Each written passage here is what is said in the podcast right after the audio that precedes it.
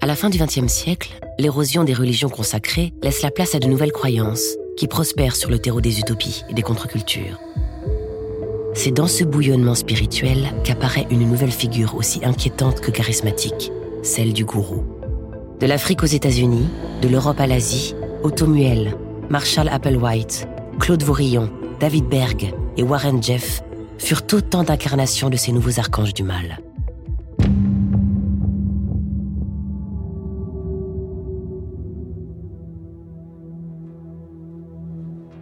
Jeudi 26 décembre 2002, le soleil se couche sur la Floride lorsque Brigitte Boisselier pénètre dans la salle de conférence d'un hôtel d'Hollywood Beach. À 46 ans, la chimiste française a fière allure en se plaçant derrière une rangée de micros. Longs cheveux blonds lissés, yeux maquillés, lèvres peintes, elle porte un tailleur noir et arbore autour du cou un lourd pendentif représentant un svastika inséré au cœur d'une étoile de David. Soit le symbole du mouvement raélien qu'elle a rejoint dix ans plus tôt. Si Brigitte Boisselier a convoqué la presse internationale en ce lendemain de Noël, c'est que depuis des semaines, la rumeur, orchestrée par ses soins, bruisse. À la tête de la société Clonaïde, la scientifique serait parvenue à réaliser l'impensable. Sous l'œil des caméras, elle prend alors la parole. Je suis très heureuse de vous annoncer que le premier bébé cloné est né et il s'agit d'une fille. Elle est née hier à 11h55 dans le pays où elle est née. Je ne vous donnerai pas plus d'indications sur sa localisation. Mais sachez qu'elle va bien et que nous l'avons appelée Eve. Pendant longtemps, j'ai pensé que cette conférence de presse se déroulerait en présence d'Eve et de ses parents. Nous en avons longuement parlé, mais ils ont décidé qu'ils n'étaient pas encore prêts à se montrer. J'espère qu'ils pourront le faire bientôt. L'assistance est sous le choc et les questions fusent aussitôt. Brigitte Boisselier livre alors de vagues explications techniques sur l'opération pratiquée avant de lâcher une nouvelle bombe. Sur les 10 implantations pratiquées, 5 furent des succès. Eve est la première. Le prochain bébé cloné verra le jour la semaine prochaine. La nouvelle fait aussitôt le tour du monde, suscitant autant l'effroi, l'excitation que l'incrédulité. La planète a désormais les yeux rivés vers un seul homme, le prophète Raël, celui qui finance Clonaïde, celui qui croit en l'immortalité, celui qui pense que l'homme a été créé par des extraterrestres. En d'autres temps, Raël s'appelait Claude Vaurillon et rêvait d'une autre vie que la sienne. Claude Vaurillon naît le 30 septembre 1946 à Vichy. Il est le fils naturel de Colette Vaurillon. Son père, déjà marié, serait un industriel juif alsacien réfugié en Auvergne pendant la guerre, qui ne le reconnaîtra pas. Claude passe son enfance dans le puits de Dôme, couvé par sa mère et sa tante. Dès l'adolescence, la musique est pour lui la seule alternative à une vie provinciale, qui ne lui offre que de mornes perspectives. Il vénère Jacques Brel et se voit déjà marcher guitare sèche en bandoulière sur les traces de celui qui brûle les planches de l'Olympia. En 1961, Claude n'a que 15 ans lorsqu'il monte à Paris, où il gagne sa vie comme chanteur de rue. Il lui faudra 5 années supplémentaires pour décrocher un contrat et enregistrer son premier 45 tours. Sacré sale gueule, sous le pseudo de Claude Seller. Sacré sale gueule que je ne travaille depuis bientôt 20 ans. Ceux qui suivront n'auront pas plus de succès que ce premier essai. Et le suicide de son producteur en 1970 met un terme brutal à ses rêves de gloire. Retour à Clermont-Ferrand, où il tente de rebondir en fondant Autopop, une revue consacrée à son autre passion, le sport automobile. Mais le choc pétrolier de 1973 contraint le Premier ministre Pierre Mesmer à suspendre les courses et les rallyes. Après 34 numéros, Claude Vaurillon doit jeter l'éponge d'Autopop. Crise économique, crise morale. Toutes ces entreprises semblent alors vouées à l'échec. Au fond du trou, une étincelle jaillit lors d'un dîner bien arrosé. En ce début des années 70, les ovnis sont devenus un véritable phénomène de société. Le monde entier a les yeux rivés vers les cieux traversés par des nuées d'objets volants non identifiés. Le journaliste Jean-Claude Bourret vient de publier La nouvelle vague des soucoupes volantes, qui témoigne de nombreuses rencontres du troisième type dans l'Hexagone. À cette époque, il n'est pas rare qu'un paysan de la Beauce se retrouve nez à nez avec un petit homme vert au détour d'un fourré. En éclusant une bouteille d'eau de vie, Claude et ses amis imaginent, hilar, un astronef atterrir au milieu des volcans d'Auvergne. Le lendemain, Claude Vorillon ne rigole plus du tout lorsqu'il confie son incroyable expérience au journal La Montagne. Le 13 décembre 1973, j'ai ressenti le besoin de me rendre au puits de la Solace. Au-dessus des volcans, j'ai aperçu une lumière vive et éclatante qui se dirigeait vers moi. L'objet était fait de substances métalliques et avait la forme d'une cloche aplatie. Il s'est posé à 30 mètres de moi en suspension à 2 mètres du sol. Une trappe s'est ouverte sous l'appareil, d'où un escalier s'est déplié. Une silhouette enfantine en est descendue et s'est avancée vers moi. C'était un homme de petite taille, pas plus d'un mètre vingt, très beau, avec des cheveux longs, noirs, une petite barbe et de superbes yeux légèrement bridés. Le petit être m'a invité à l'intérieur de la soucoupe où durant six jours, il m'a dicté une série de messages révolutionnaires à divulguer à l'humanité. Si les journalistes de la montagne restent circonspects, l'article procure à Claude Vorillon une certaine notoriété. L'année suivante, c'est sous le nom de Raël qu'il publie le livre qui dit la vérité, où il révèle que les Elohim sont des créateurs de toute forme de vie sur Terre. Les grands prophètes de l'histoire furent envoyés par leurs soins afin de délivrer leur message mais celui-ci furent pervertis par les religions. Claude Vorillon, qui a été baptisé Raël par les Elohim, c'est-à-dire le messager, est leur nouveau prophète. Il est le fruit de l'accouplement d'une terrienne et d'un Elohim. Sa mission est d'informer l'humanité de ses origines extraterrestres et de construire une ambassade sur Terre afin d'accueillir le retour de leur créateur prévu pour 2035. En devenant du jour au lendemain Raël, Claude Vaurillon laisse pousser ses cheveux bouclés, abandonne ses grosses lunettes pour des lentilles de contact, s'habille entièrement de noir et arbore un imposant pendentif raélien autour du cou. Celui qui se présente comme un poète devient la coqueluche des médias qui surfe alors sur la vague des ovnis. Son passage au grand échiquier de Jacques Chancel, l'émission de télévision la plus regardée de l'époque, est un détonateur. Raël rallie désormais autour de lui des hommes et des femmes en quête de spiritualité au moment où les utopies héritées des années 60 s'effondrent.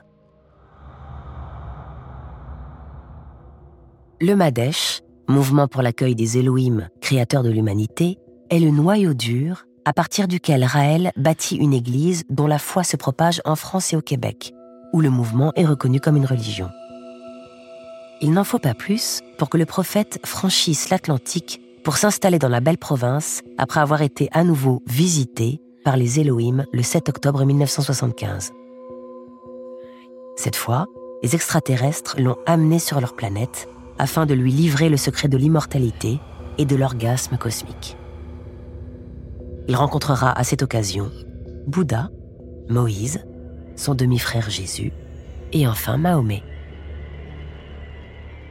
C'est dans la municipalité de Valcourt, à une centaine de kilomètres de Montréal, que Raël va bâtir en 1995 Ufoland, son quartier général grâce aux contributions des Raéliens qui versent 3 à 11% de leur salaire à l'organisation. Au cœur du vaste complexe, Raël fait construire une réplique de la soucoupe qui lui est apparue en 1973 et en profite pour adopter un look cosmique tout de blanc vêtu, il apparaît désormais à ses fidèles, un chignon au-dessus de son crâne dégarni, dans une tenue qui doit autant à Moïse qu'à Neil Armstrong. Si le prophète vit officiellement de ses droits d'auteur, il organise surtout chaque année de nombreux stages de méditation sensuelle. Ou contre 500 dollars, les participants sont éveillés durant deux semaines afin de découvrir une liberté sexuelle sans limite et d'atteindre ainsi l'orgasme cosmique promis par les Elohim les ambassadrices de Raël, au sein de ce qui devient une véritable secte, se nomment les anges. C'est un ordre exclusivement féminin, sélectionné selon la religiosité, la discipline, la sérénité, l'harmonie, la pureté, l'humilité, le charisme, la beauté intérieure et extérieure. Si la beauté physique est primordiale pour Raël, c'est, affirme-t-il, que les modèles originaux créés par les Elohim étaient absolument parfaits. Les anges, qui doivent être majeurs, portent autour du cou une plume de couleur. Si celle-ci est blanche, leur sexualité est normale. Si celle-ci est rose, elle ne se donne qu'à trois catégories d'individus. Elle-même, la masturbation est fortement encouragée, le prophète et les Elohim. Mais il y a un ordre dans l'ordre, la caste des cordons dorés, des anges élus par Raël qui ne doivent jamais refuser ses avances. Le Messie des étoiles se constitue ainsi d'un harem alors que l'on soupçonne l'existence d'un ordre secret qui bafoue les lois de la morale terrestre. Celui des chérubins, soit des petites filles âgées de 8 à 10 ans qui se réserveraient à Raël. Pour grimper dans une hiérarchie édifiée de 1 à 5, certains parents sont ainsi prêts à livrer leurs enfants à l'élite de la secte.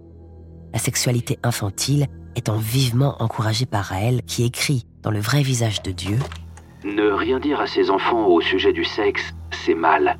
Leur expliquer à quoi ça sert, c'est mieux, mais ce n'est pas encore suffisant. Il faut leur expliquer comment ils peuvent s'en servir pour retirer du plaisir.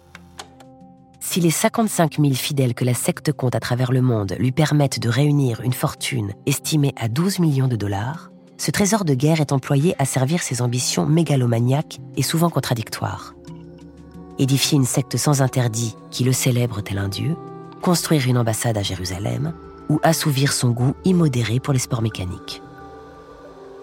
En 1994, avec le soutien de fidèles japonais, il monte une écurie, le Rail Racing Team, et prend ainsi le volant d'une Lotus Esprit Turbo ou d'une Porsche 911 GT pour se lancer dans une série de courses automobiles en Amérique du Nord et en Europe. Qu'il ne gagne aucune compétition a peu d'importance pour ses fidèles, car il est devenu pour eux C'est le prophète le plus rapide de l'histoire. C'est également une manière de détourner l'attention des affaires qui concernent un mouvement officiellement identifié comme une secte en France en 1995. La justice française enfonce le clou en condamnant de nombreux Raéliens pour abus sexuels sur mineurs. Parmi eux, Gilles Carbonel, responsable de la communication en Europe, écope de deux ans de prison ferme. Il est le compagnon d'une certaine Brigitte Boisselier, qui, comme lui, a grimpé les échelons jusqu'à devenir la porte-parole de Raël et quasi numéro 2 de la secte. C'est à elle que le prophète confie alors la mission de relancer une machine en perte de vitesse. La naissance de Dolly, la fameuse brebis clonée en 1997, est le détonateur de la fondation Clonaid. Mais c'est l'occasion de faire une annonce encore plus fracassante. La naissance du premier humain cloné est prévue en 2002. Ce sera une fille et elle s'appellera Eve. Pressée par la communauté scientifique, les médias et la justice américaine d'apporter des preuves matérielles de la réussite d'un clonage humain, Brigitte Boisselier choisit l'art délicat de l'esquive. Jamais personne ne verra le visage d'Ève, et le laboratoire secret de Clonaid s'avérera, après enquête, n'être qu'un modeste atelier de chimistes amateurs.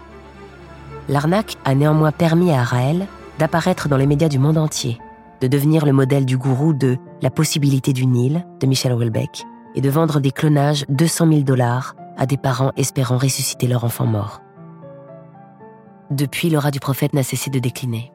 Malgré ses multiples tentatives de susciter l'intérêt à travers la fondation Clitored, qui veut réparer les femmes excisées d'Afrique, ou le lancement du paradisme, qui libérait l'homme du travail grâce à des nanorobots, Raël n'est plus que nombre de ce qu'il fut. Ufoland a été fermé en 2003 pour devenir un camping, et sa soucoupe volante mise en vente sur Internet. En attendant de pouvoir enfin construire une ambassade pour accueillir le retour des Elohim, Raël continue de voyager entre le Canada, le Japon et la Suisse, où il profite du secret bancaire, tout en s'adonnant à sa passion pour la pétanque.